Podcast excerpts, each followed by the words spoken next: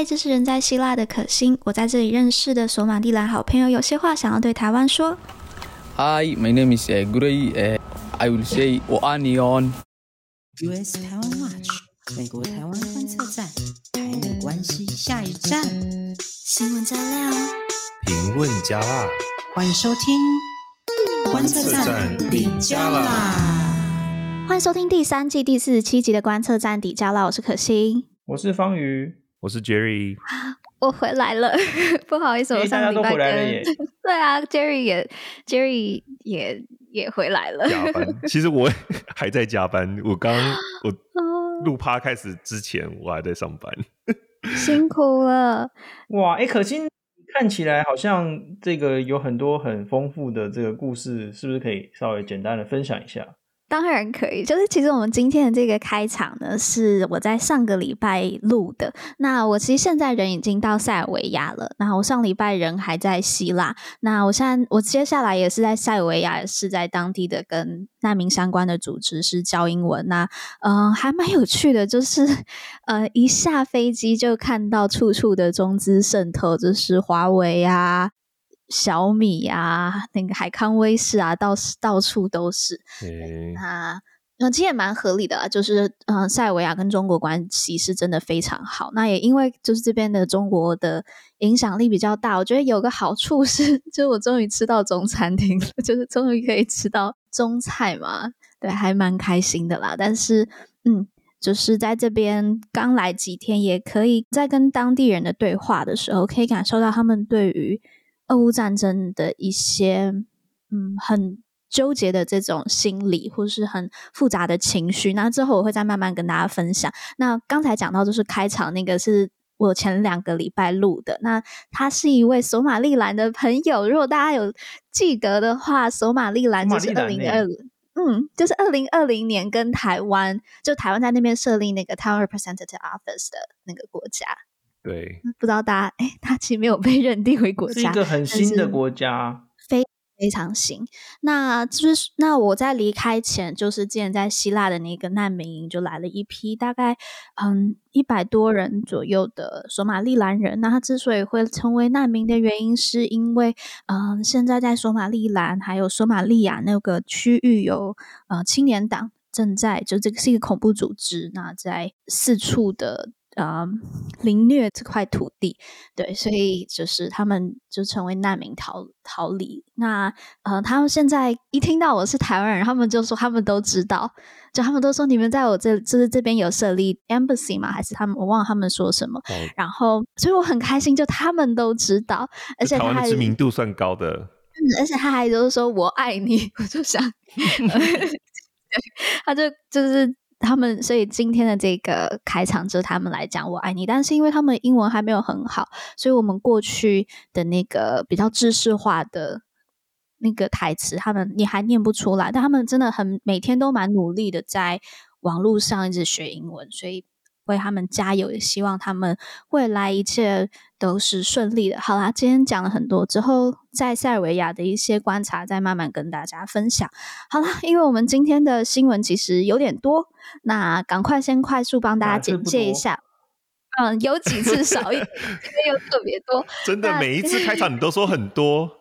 那那就让我刚才讲，嗯，第一个就是台湾的同志大游行，然后我们会讨论一下现在正在台湾举办的世界民主运动全球大会年会。那第二个呢，是一系列跟中美台国家安全还有军事相关的新闻，有非常非常多小则的新闻，所以我们把它结合在一起。那第三个呢，就是我们的美国新闻部分，我相信大家可能都有听到，就是裴洛西他们家被遭抢，然后我们还会最后一次再帮大家。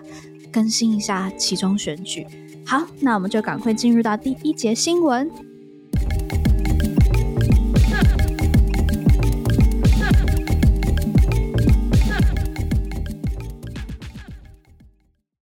好，今天在呃，我们现在在录音的当天是二十九号嘛，所以其实台湾现在应该还蛮热闹的，就是我们第二十届的同志大游行。那今年的主题是无限性就是 the ultimate future。那嗯，其实我觉得 unlimited。哦，对，我刚才讲 ultimate 嘛？我真是傻。OK，对不起，升级了，升级后的今年主题是无限性，就是 Unlimited Future。那其实是希望去增，就是增加这个社会对性多样性的一个理解，然后增加我们对呃落实就是日常生活当中的友善态度。嗯，对，而且我觉得这也是一个很好的机会，可以让全世界看到台湾。因为想到当时台湾刚通过婚姻平权法案的时候，嗯、其实我们在全世界的媒体的那个报道的篇幅有就是急剧的上升。嗯嗯嗯嗯。不只是急剧上升，真的是突破天际。那个时候，我觉得其实这是台湾民主的蓬勃发展，其实就是让中国视为眼中钉嘛。这对中国来讲是一个很大的威胁，因为我们这个民主的发展会严重的危害中国共产党统治的正当性。这样，哦，那我觉得在讲另外一个 可能也危害到他们从事正当性的，就是在这个期间，十月二十五号到二十七号，我不知道大家有没有听到这个消息，就是。世界民主运动全球大会也在台湾举行，那它的英文叫做 World Movement for Democracy，所以它那个运动不是 sports 这个东西，是是 movement。这个大会呢是由美国的 Net 呃国家民主基金会他们所举办的，那这是第一次来台湾举办，那他们的主题叫做宣告民主未来新前线的团结之声。对，这次参加的人呢，其实横跨七十几个国家，有超过三百名政要学者跟民运的领袖出席。那譬如说，像开幕式的嘉宾就有二零二一年诺贝尔和平奖得主啊、呃，瑞萨女士，是那个菲律宾的媒体的那个吗？OK，嗯嗯嗯嗯嗯嗯，对，就是他算是被通缉嘛，就是在 在国内就是一直、对就被当局当局给就是。通缉这样子，然后呢，还有目前流亡海外的香港民运领袖，我相信大家都很熟的罗冠聪。嗯嗯嗯嗯嗯。因为我看那个香港民运领袖，他们那个运，他们讲话气场真的都很不凡呢。因为就是我之前在华府那个 GTI Global Taiwan Institute 参加一场座谈，就是那个时候他们请到何韵诗还有黄之锋啊，他们讲话的风度跟气场都让人印象深刻了。那这、就是，那我对不起，我我跟今天插个话，我想要就是来这边呃预告一下，因为我们之前去华府的，就是暑假去华府的时候，我们其实有访问呃 HKDC 的 board。那我们之后应该希望在年底前啦，如果我们来得及的话，我们会发出这个影片，那大家可以敬请期待一下。OK，我打完了。HKDC 就是香港人在华府进行游说的运动，这样子。嗯嗯嗯对，那就是说，因为现在香港人的这个处境非常糟糕嘛，就是这些民运领袖啊，就是呃社会运动从事者，或者是很多记者、媒体大亨，通通都被关起来，这样子，真的是很惨。嗯、那在这个会议当中，有很多的篇幅也花在讨论乌克兰的情形。那我们先前有分享过了，像普利兹奖得主哈，叫做 Applebaum。呃，他就是在这个会中也有来参加，也有发表演说。那这个标题就是在讲，我们全部的人都应该要为民主制度来奋战哦。因为他提醒大家说，现在乌克兰还发生非常残忍的战争，然后呢，这个战场上俄国士兵就是不断的在攻击乌克兰，然后还有一些平民呢，乌克兰平民就被送到集中营去了。而且还有就是在全球啊，威权扩散哦，就是独裁者联盟联合起来。哦，然后去向其他的国家输出统治的手段，那这个是会威胁到我们民主制度的。那我觉得比较重要的一点，反观台湾呢，我最近有不断看到很多人在帮独裁者说话，我觉得这个是真的是非常需要值得注意的哈。那比如说有些媒体，明明是台湾自己的媒体哦，然后你看到民主国家之间来办理这个呃会议，然后来讨论如何对付独裁，结果我们媒体竟然去嘲讽。哦，就是这样的民主运动大会。嗯嗯，那我觉得真的是等于就是你就是在民主国家享用了这个言论自由，然后帮独裁者讲话，嗯、这实在是非常的呃，就是非常不好的这个行为。哎，我们今天呢，嗯嗯这个有一位神秘的来宾，我们想来 Q 一下，对，就是刚才从头到尾都还有另外一个人在我们的那个。在我们的讨论，对，你在那个台湾的时候，你看到台湾的这个状况，或者是一些耳语啊，你有什么样的心得？我觉得在台湾，虽然说我们台湾很自豪说我们的民主化，然后我们其实一直拿民主当做我们台湾对国际的一个算是一个招牌，哎，可是我觉得在市井的这种呃一般生活上，其实还是蛮多人，他们可能对民主是保持一个。比较怀疑的态度。常听到有人说：“嗯、哦，台湾太民主了，所以我们台湾这么乱。”嗯嗯嗯嗯。像我之前在那个 coffee shop 有听到，就隔壁的人在说：“嗯，你看，其实。”呃，台湾的民主并没有让台湾生活比较好啊。然后，其实你看对岸中国，你看他们不管怎么样，不管你不这么不喜欢共产党，可是他们还是很照顾他们的人民。然后他们就是去 认为说中国繁荣的那样子的一个景象，让他们觉得那个很向往。让他们觉得说那个东西比民主本身还重要。所以这样子的言论，我觉得在台湾其实是有市场。嗯，哎，我觉得我我会想要回复这件事情，因为其实。丢脸一点，就是其实我以前家家人，甚至是我自己，有被这样子的论述影响，然后甚至是相信这样子的说法的。我之后现在就是改说改变嘛，就是有重新思考过之后，呃，我还是会碰到有这样子思想的人。如果你直接跟他讲说，哦，我觉得，嗯、直接去跟他吵，就算是。你是你的论点是站得住脚的，但是别人不会想要听。那我通常我觉得比较有效的方法是可以跟他说：“哦，其实我以前也这么想。对我来讲啦，我就会说，那之后我去了北京，我去了上海，我真的去到那边，然后怎样怎样怎样之后，我才发现怎样怎样怎样怎样怎样。然后我，所以我在什么时候我做了改变？那我觉得这样子的诉说的方式，至少在我过去的经验，我觉得是比较有机会让。原本原先认为就是威权比民主好，或者是中国的统治比台湾的民主治理还好的，是有机会让他们转变他们的想法的，是比较有效的啦。所以就在这边简单的就是，他们心中的这个中国都可能就是从这个抖音啊，或者是这种赖群组这种，或者是内容农场上面看的大外宣，所以这这的确是哦需要一些沟通的技巧这样子。对。好，所以就在这边分享给大家，就是希望大家可以透过诉诸自己的个人经验，我个人觉得比较有帮助啦。好，那我们也讨论一呃讨论一阵子了，那我们就进入到第二节新闻。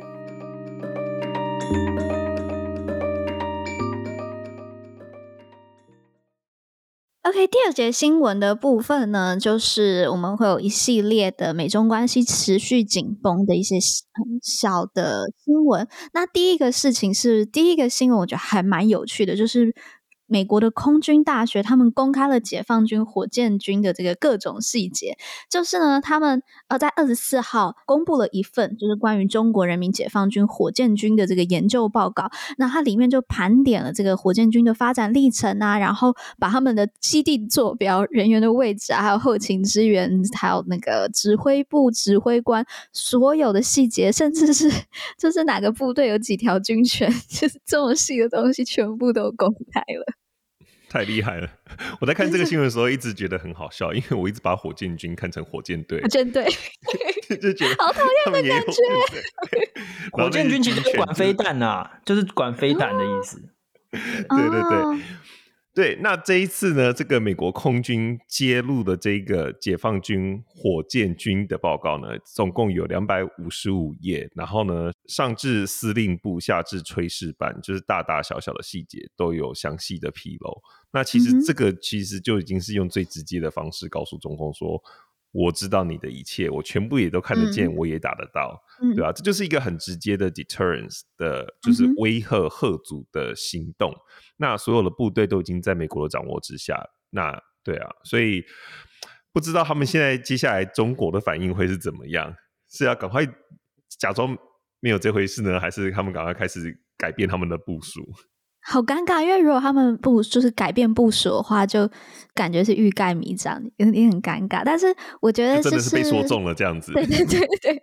去年八月阿富汗事件之后，我觉得美国很认真的在重拾他们自己在情报上面的名誉。那可以看得到，就是今年的俄乌战争的时候，就美国扳回一城了嘛，就全世界都不相信普丁会开战的时候，美国说中了。但我还想要问一下，因为刚才方瑜说那个火箭军是管飞弹的，就是。它的背景是什么啊？哦，对，其实火箭军就是管飞弹的意思，就是火箭军它其实是来这个名字哦，来自于中国飞弹之父的、嗯、钱学森。那这个解放军的这个飞弹部队呢，其实是正式成立在一九六六年，那那个时候是周恩来哦，就是那个时候的国务院总理周恩来成立的。那那个时候为了要就是保密或者是要混淆外界。他们不叫做飞弹部队，他们叫做第二炮兵，简称为二炮。那在二零一对二炮，就是二炮，怎么样？很好笑吗？嗯，看起来的确怪怪的啦，吼，就叫炮兵。对，那这个二零一五年的时候正式改名叫做中国人民解放军火箭军，哦，然后呢？而且它是成为这个陆海空三军以外的一个独立军种哦，所以不是只有陆海空三军，所以你看这火箭军地位很高，它就是第四军诶哦，里面就是管飞弹的意思，各式各样的飞弹，有这个包括核弹头也是他们管的嘛，弹道飞弹、长程的飞弹、短程的飞弹，他们总共有十七万人，根据这这份报告，十七万人，整个火箭军十七万人，九个基地。那我觉得最值得注意的是，在这份报告里面，其实有指出。中国从二零一七年到二零一九年为止，哦，以史无前例的速度，至少增加了十个飞弹旅哦。那它扩张的规模，甚至达到就是超过了百分之三十三以上，就是就是说，整个中国现在仍然是处在这种快速扩张军队的这个状态哈。所以美国其实这个预警或者是示警的意味还蛮浓的。对不起，自从刚才那个 Jerry 讲完火箭队之后，我现在脑子里面都是五藏跟小次郎，还有什么没有？完全没有办法认真。好了，那我们等下我要调整一下情绪，因为我们接下来要讲的这个新闻呢是比较认真的。好，那就是同样是跟军事与国防战略相关的，就是美国国防部在二十七号的时候提出了一份八十页的国防战略报告完整版。那其实最近都有公开一系列非常重要的文件，这样呃，今年三月二十八日的时候，那个时候，嗯、拜登政府他们版本的一个国家安全战略就提交给了国会，然后且公开了这个摘要。那在半年之后呢，他终于就是公布了这个国家安全战略 （National Defense Strategy）。然后呢，又过了两周，就是二十七号，嗯、就是我们现在讲这个，就是 Pentagon 五角大厦们提出了八十页的国防战略报告完整版。那我这边快速讲一下，呃，在序言里面，这个国防部长 Austin 他就说，中华人民共和国仍然是我国在未来数十年最大战略竞争者。而且他在里面呢，还引用了拜登在国家安全战略他当提到的，就是说，中华人民共和国是当前唯一一个有重塑国际秩序的意图，也逐渐有经济、外交、军事、科技实力达到这样意图的国家。OK，那我觉得有可能大家现在都跟我有同样的问题，就是呃，刚才讲的这个国家安全战略，就是 National Security Strategy 跟国防战略 National Defense Strategy 这两个报告有什么差别？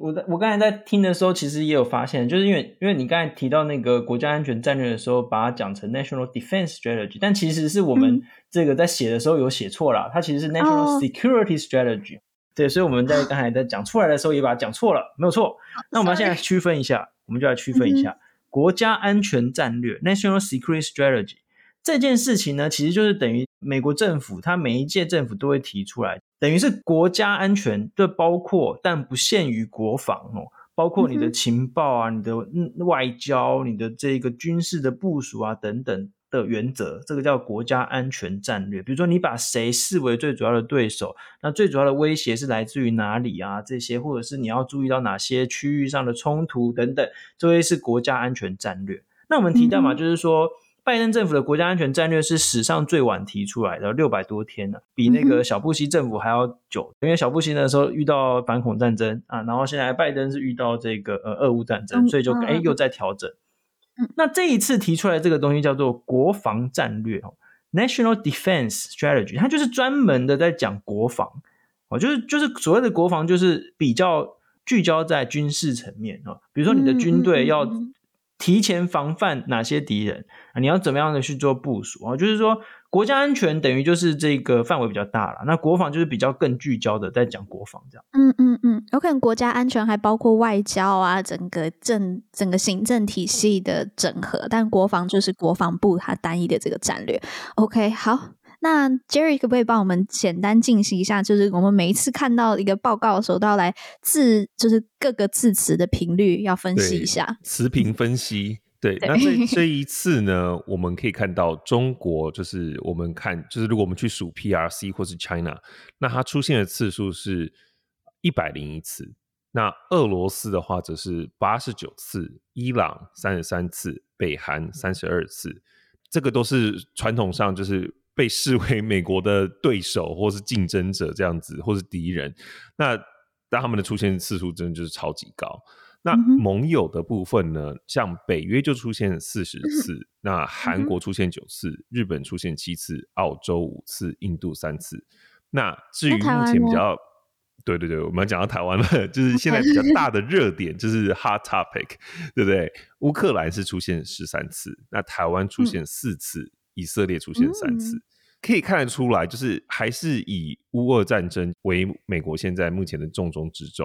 那但是我们可以来讲一下、嗯、台湾出现的部分呢，其实他讲到了什么呢？他就讲到说，像中华人民共和国对台湾日趋挑衅的言辞和胁迫的行径，会造成动荡，造成误判风险，并威胁台海和平稳定。然后也讲到说，本部哦，就是美国国防部将基于中华人民共和国持续精进中的威胁，以及我国一中政策，支持台湾不对称的自我防卫。嗯哼。哎，这个又提到不对称自我防卫啦，我们要赶快再来工商服务一下，就是我们之前访问的这个李喜明前总长的这个专访。真真真的很推，因为大家不要担，我知道大家可能都已经在 YouTube 然后被推荐一轮李信明总长的访问，但是我们是有做过功课的，我们访问的问题都是有跟过去的专访岔开来，然后我自己听完剪完，我真的学到很多很多，所以欢迎推荐大家去听。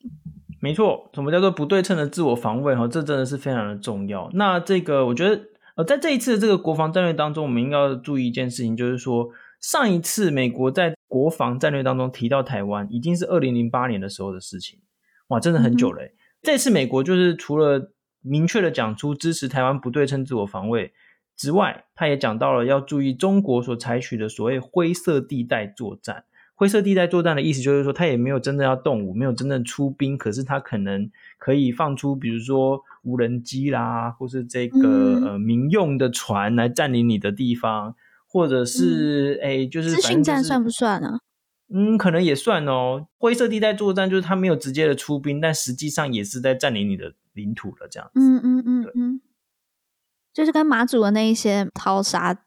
然后那淘沙对，这个叫什么？就是对，没错。OK，好，还是再讲回去啦，就是非常推荐大家去听那个李喜明总长的专访，因为可以看得到现在台美军事战略上面，我们要嗯合作，有遇到什么样的困难，要怎么样去面对？那美国到底希望台湾怎么样？那台湾我们又可以有多大的空间去发展我们自己，去发挥？我觉得去听专访，好啊。那第在下一则新闻的部分，那。刚才是讲到这个国防部嘛，那我们现在要来讲一下外交的这个国务院的部分，就是呢，布林肯在一周之内第三度直接提及到台湾议题，然后这一次呢又点名了中国改变现状。那这是在十月二十六号的时候呢，布林肯他就说，中国已经决定不再接受台湾局势现状，然后并且开始对台湾施加压力，包括可能使用武力去实现他们这一个目标。那美国数十年来都是坚持必须要以和平的方式去处理解决这些歧见。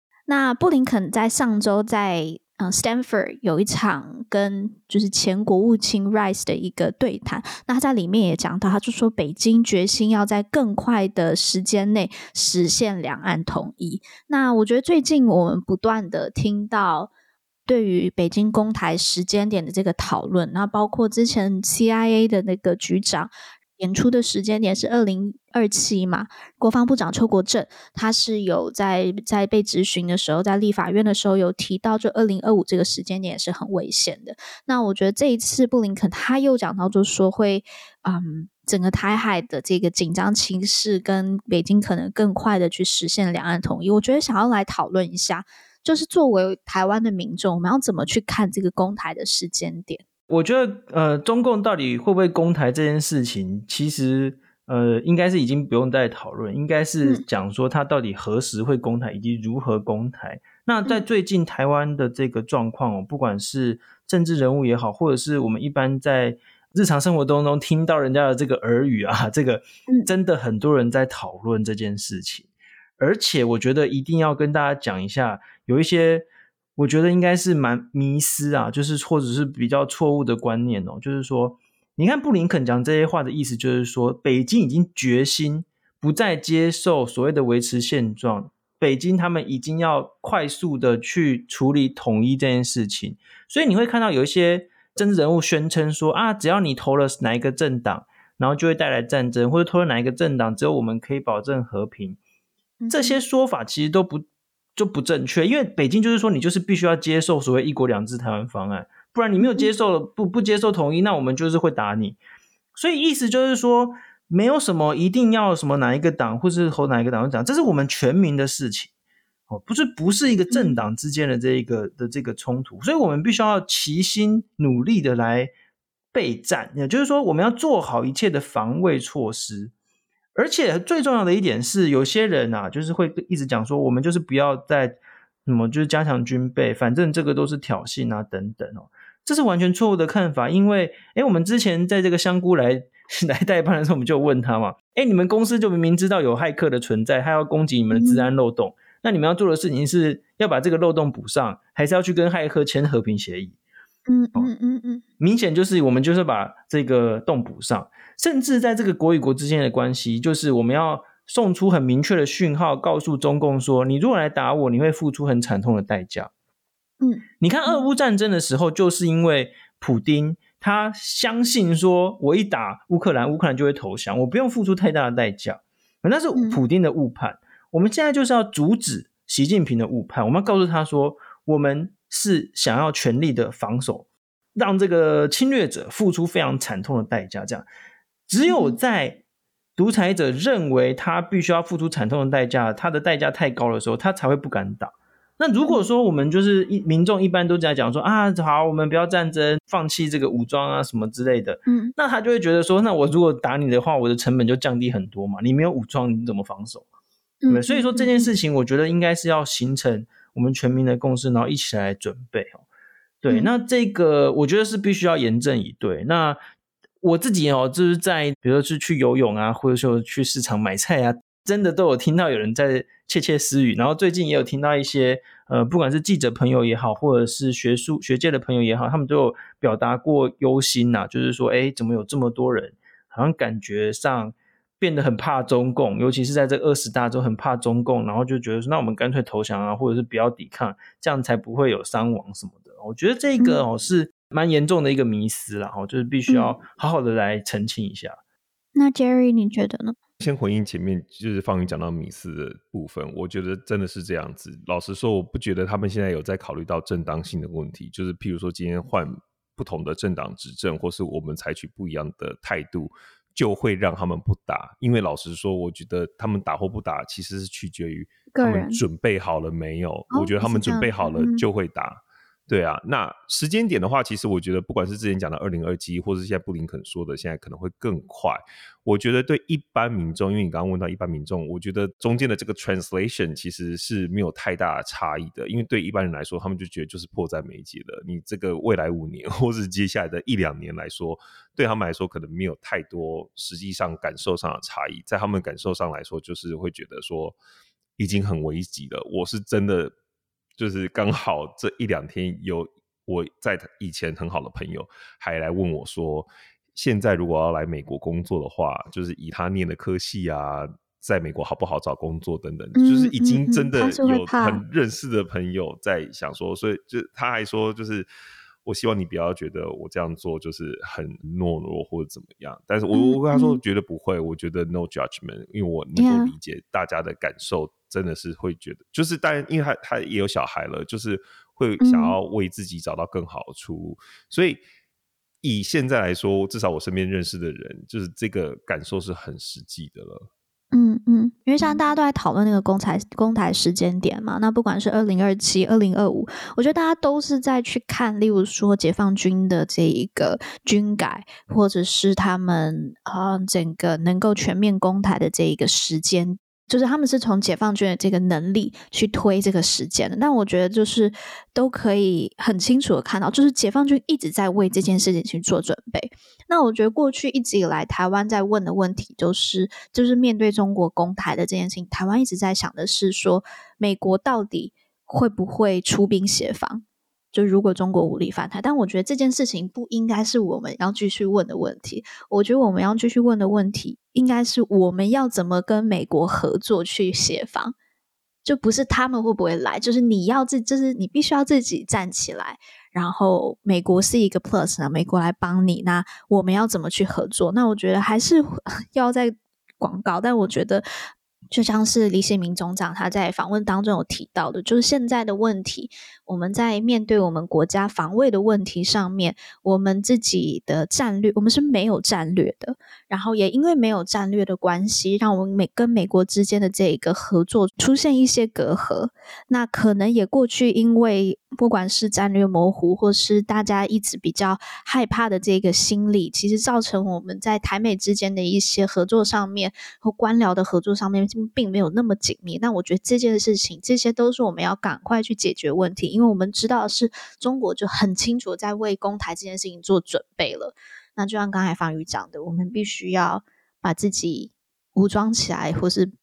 增强我们自己，加大他们攻台的这个成本，才是保护我们自己最好的方式。好，那我们讨论这么久，那我们就进入到我们最后一个跟美中台之间相关的这个新闻，那就是呢，在十月二十六号的时候，美国起诉了十三名的中国人。那司法部长呢，Garland 他就说，中国试图在破坏这个美国的司法体系。那这十三个被起诉的人呢，他们都是涉嫌帮这个北京的情报工作的这个。中国公民，司法部长 Garland 他有去详细介绍这三个不同的案件。那第一个呢，是中国的情报人员呢，他们在美国境内骚扰异议人士，试图去干预就是华为的这一个起诉案，然后以及施压美国学者为他们工作。那 Garland 他就有提到说，这个案件显示中国试图的干预美国个人的权利跟自由，然后破坏权力的司法体系，当然就是汪文斌，他也就是回应的时候，他就批评美国。那因为每次都讲的差不多啦，所以我们就就在这边先不讲了。好，那我觉得，因为我们现在时间有限哦，那我想要最后来问一下，就是我们知道中国现在在各方面都有在国际上面的这些渗透，包括他们在经济上面，在政治上面。那我们曾经透过譬如说登记或者提升透明度。来去减缓中国的这个渗透。那我想要问的是，现在我们看到是司法体系上面的渗透，我个人是在过去好像比较少听到的。那我们要怎么去面对中国这样的渗透？那我想要来问一下，把这个问题丢给我们今天的就是隐藏在的神秘人物 Tim。其实，对于司法本身的渗透，其实我自己也没有非常好的答案。那呃，如果整体上看起来的话，中国它对美国的这些工作渗透的工作，已经是不只是外交，不只是政府，现在甚至到呃一般的公民的一些领域里面。那我觉得最基本应该做的，还是要提升美国公民，就美国一般大众对于国际事务，然后对于中国的他的思想、他的做法、他的一些。呃，现在的发展，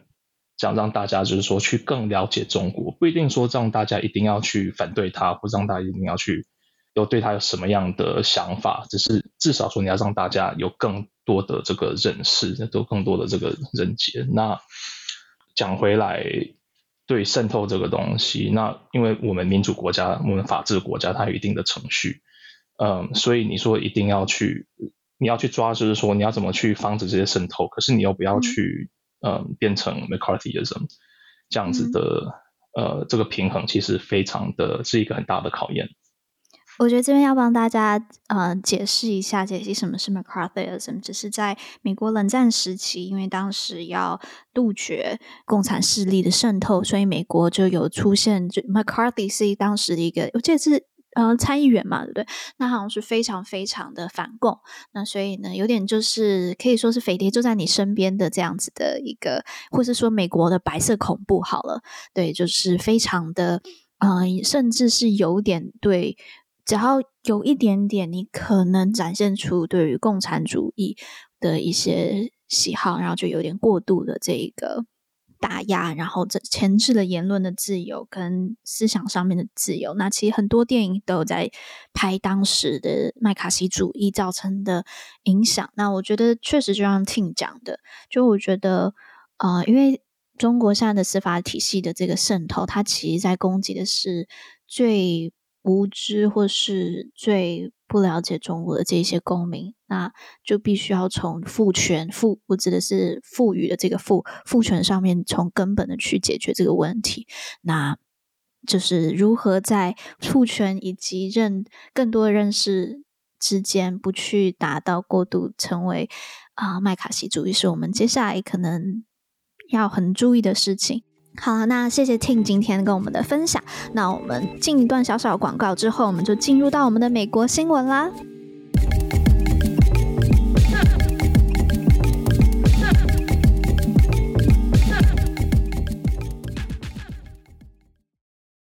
我们都希望自己能够客观中立，对待人事物一视同仁，但事实并非如此。偏见无时无刻影响着我们，造成对立，不仅分割你我，让彼此受伤，也让许多人因此失去机会。究竟为什么人们会产生偏见？我们又是否有机会能够摆脱它呢？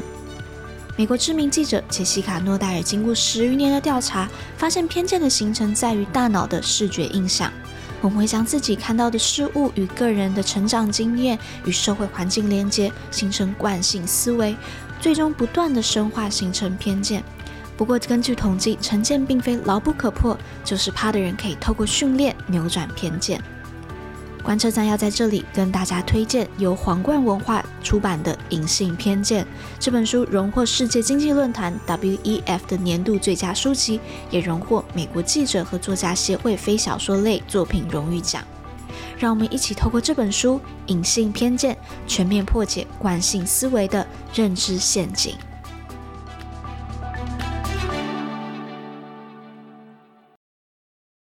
OK, we're back。那今天的美国新闻的部分，最大的一件事情应该就是 Pelosi 他家遭抢嘛，对不对？Jerry 要来分享一下。其实也严格上来说不是算抢，因为。哦，遭闯，因为那个人对其实是被攻击。好，这个新闻其实就是美国众议院议长，我们知道是 Pelosi 嘛，Nancy Pelosi。那她的丈夫呢，Paul Pelosi 保罗，那在二十八号的时候，就在自己凌晨在自己旧金山的家中被闯入了歹徒以榔头袭击。那他的先生呢，也也是高龄二十八岁哦。那二十八岁。哦，sorry，八十二岁。我说哇，这个真的是，我好年轻哦，好年轻哦，这个真的是年龄差距有点小。不是八十二岁啦，对对对对对。然后他的头部跟身体都有遭到，就是刚刚讲到那个榔头的击伤。那他其实甚至是头头骨有出现裂痕。然后我在看新闻的时候，他是后来有经过手术去抢救，然后目前就是。是稳定下来了，应该是可以可以逐渐康复。那议长办公室呢，在之后就有发表声明说，他现在没有大碍，然后呢可以康复。那警方则指出，这个歹徒是一名四十二岁的男性，这样子，然后依涉嫌谋杀未遂等罪名起诉。那他。最被大家报道的是，大家都会特别提到，因为他闯进去的时候，那时候其实他是要去找 Nancy Pelosi，那他就一直在大喊，就是说 Where's Nancy？Where's Nancy？那就会让人家想到，其实当时大家还记得 Jane Six 的那些影片流出来的时候，这些闯入国会的暴徒，他们其实也是用同样的口号去找，就是。他们就冲进去 Nancy Pelosi 的办公室嘛。如果大家有看我们这一次 去 DC 的影片，我们就有有经过他的那个办公室的入口，其实就在大厅旁边而已。那对，所以其实后来也被新闻媒体也有爆出来，其实去看这个呃歹徒的他的那个网络上面的一些足迹，他的确就是符合 我们大家应该可以猜到那个 profile，他就是就是川普的支持者。然后呢，在网络上的发言也是过去，比如说对 COVID-19 也是有一些就是怀疑啊，对疫苗有一种怀疑论啊，然后也是不相信二零二零年的选举结果这样子，所以这可能就导致于他为什么想要冲入这个 Pelosi 的家中，然后行凶。嗯嗯嗯、那正完整的这个他的动机还是不确定了。但但是在目前，大家就是在抽丝剥茧，就了解说为什么会有这件事情发生。我有看到一个新闻是说，这个嗯歹徒嘛，他他这样算歹徒吗？就这个行凶的者，就是他其实就是也不是嫌疑犯，因为他就是真的有行凶行凶者了。OK，因为他闯入的时候，其实 Paul 他后来有趁机拨打就是 nine one one，所以后来警方就赶快赶赶到。如果他当时没有这么做的话，嗯、他可能就更惨。这样。嗯，因为我我呃我是看 Political，因为我今天早上看到就是说这个行凶者就有虽然还没有办法确定他的动机，但是有看到说他其实也是一个呃大选阴谋论的这一个就是深信者，就他认为二零二零大选是被偷走了嘛？对，对啊，所以所以嗯，其实这个的确也是这一次。我们等一下会讲到其中选举嘛，刚好可以无缝接轨。对，其实这一次也是很多人在担心，担心什么呢？就是自从就是二零二零年之后，我们可以看到，就是这个选举的阴谋论，或是说就是相信这个 election system it's rigged，就是这个这个系统是不能够被相信的人，嗯、其实是越来越多的。甚至呢，很多就是怀疑论者，他们甚至投入了。呃，local 的选举，譬如说大家都知道，呃，美国的选举跟台湾、啊、对，跟台湾不太一样。譬如说，每一州的选举人票是要在每该州被 certify，然后再送到参议院，最后去做清点。嗯、那很多去竞选，譬如说 secretary secretary of the state，就是不是 secretary of the state，是州务卿哦，就是该州的人，嗯、他们就是负责选务的。那我们可以看到越来越多，就是二零二零年的选举怀疑论者，他们其实现在都在角逐 周务卿的职务了。所以这就是为什么蛮多人在看这次期中选举会觉得很担心的原因，是我们看到很多这样子的人，就是去开票所工作，或是去直接变成周务卿。对，然后大家就很担心，就是到底这一次期中选举，甚至是二零二四的总统大选。会不会就是会让这个社会更分裂，或是对于选举结果大家信心更低，嗯、变成是两边的人都不相信这样子？嗯，我我自己想要嗯问的一个问题，是因为我们一直以来都在问的，就是每一次选举大家最关注的就是 October Surprise，就是十月惊奇。那其实我觉得，就这一次选举，我个人觉得好像没有这么。呃，一个大的一个十月惊奇出现，但突然就爆就爆发了这件事情。那我自己想要问的是，这一个遭闯入的这一个事件，嗯，Jerry，你你你觉得它对于大选的影响有什么啊？我觉得目前我看不出来有什么太大的影响，不过的确两党都有同声谴责，尤其是后来呃，譬如说。共和党这边哦，因为大家就立刻想到共和党嘛，对不对？因为很很显然，这个人应该是共和党的支持者。那包括那共和党参议院的领袖 Mitch McConnell，那他也有出来谴责，就是还蛮严厉的谴责这样的行为跟这个人。然后呢，众议院这边的话是 Minority Leader 嘛，就是 McCarthy，就是 Kevin McCarthy，他也有同声出来谴责。但是呢，嗯、其实大家在等的并不是这两位，等的是就是目前共和党党内影响力最大的那个人，他有没有说话？对，就是传，但他目前还没有说，就是发表任何声明就是了。嗯，我我我我也不知道他会不会发表什么声明，还蛮蛮期待想要知道的啦。但也有可能他就没有发表声明，也有可能。对，那我觉得就看一下这件事情如何发酵吧。但我觉得，我我个人觉得啦。讨厌 Pelosi 的人是真的很讨厌 Pelosi，就是共和党真的很讨厌他，哎，就对他的恨我已经有点觉得哇，你怎么可以这么讨厌一个人呢、啊？那个时候 Jan Six 时候就冲进去的暴徒就有说要，譬如说要轰掉他的脑袋啊，或是哦对对对，而且说要来。就是要拖着那个阶梯一梯一梯的这样子。嗯，好好，不要不要觉得我我 那讲太多了，太 graphic，对，有点不舒服。嗯，但但我觉得就是这件事情或许会被一些就真的非常讨厌他的人呢，或是一些呃怀疑论者，他们可能会是甚至是会支持的。但我个人也在想，会不会也凸显了就是这一些阴谋论对于美国。暴力事件的影响，那有可能这个会增加，我不知道有没有可能去增加，就是民主党部分选民的支持。那我觉得这也是值得观察的。好了，那应该不是增加支持，我觉得会比较增是增加的是投票率啊。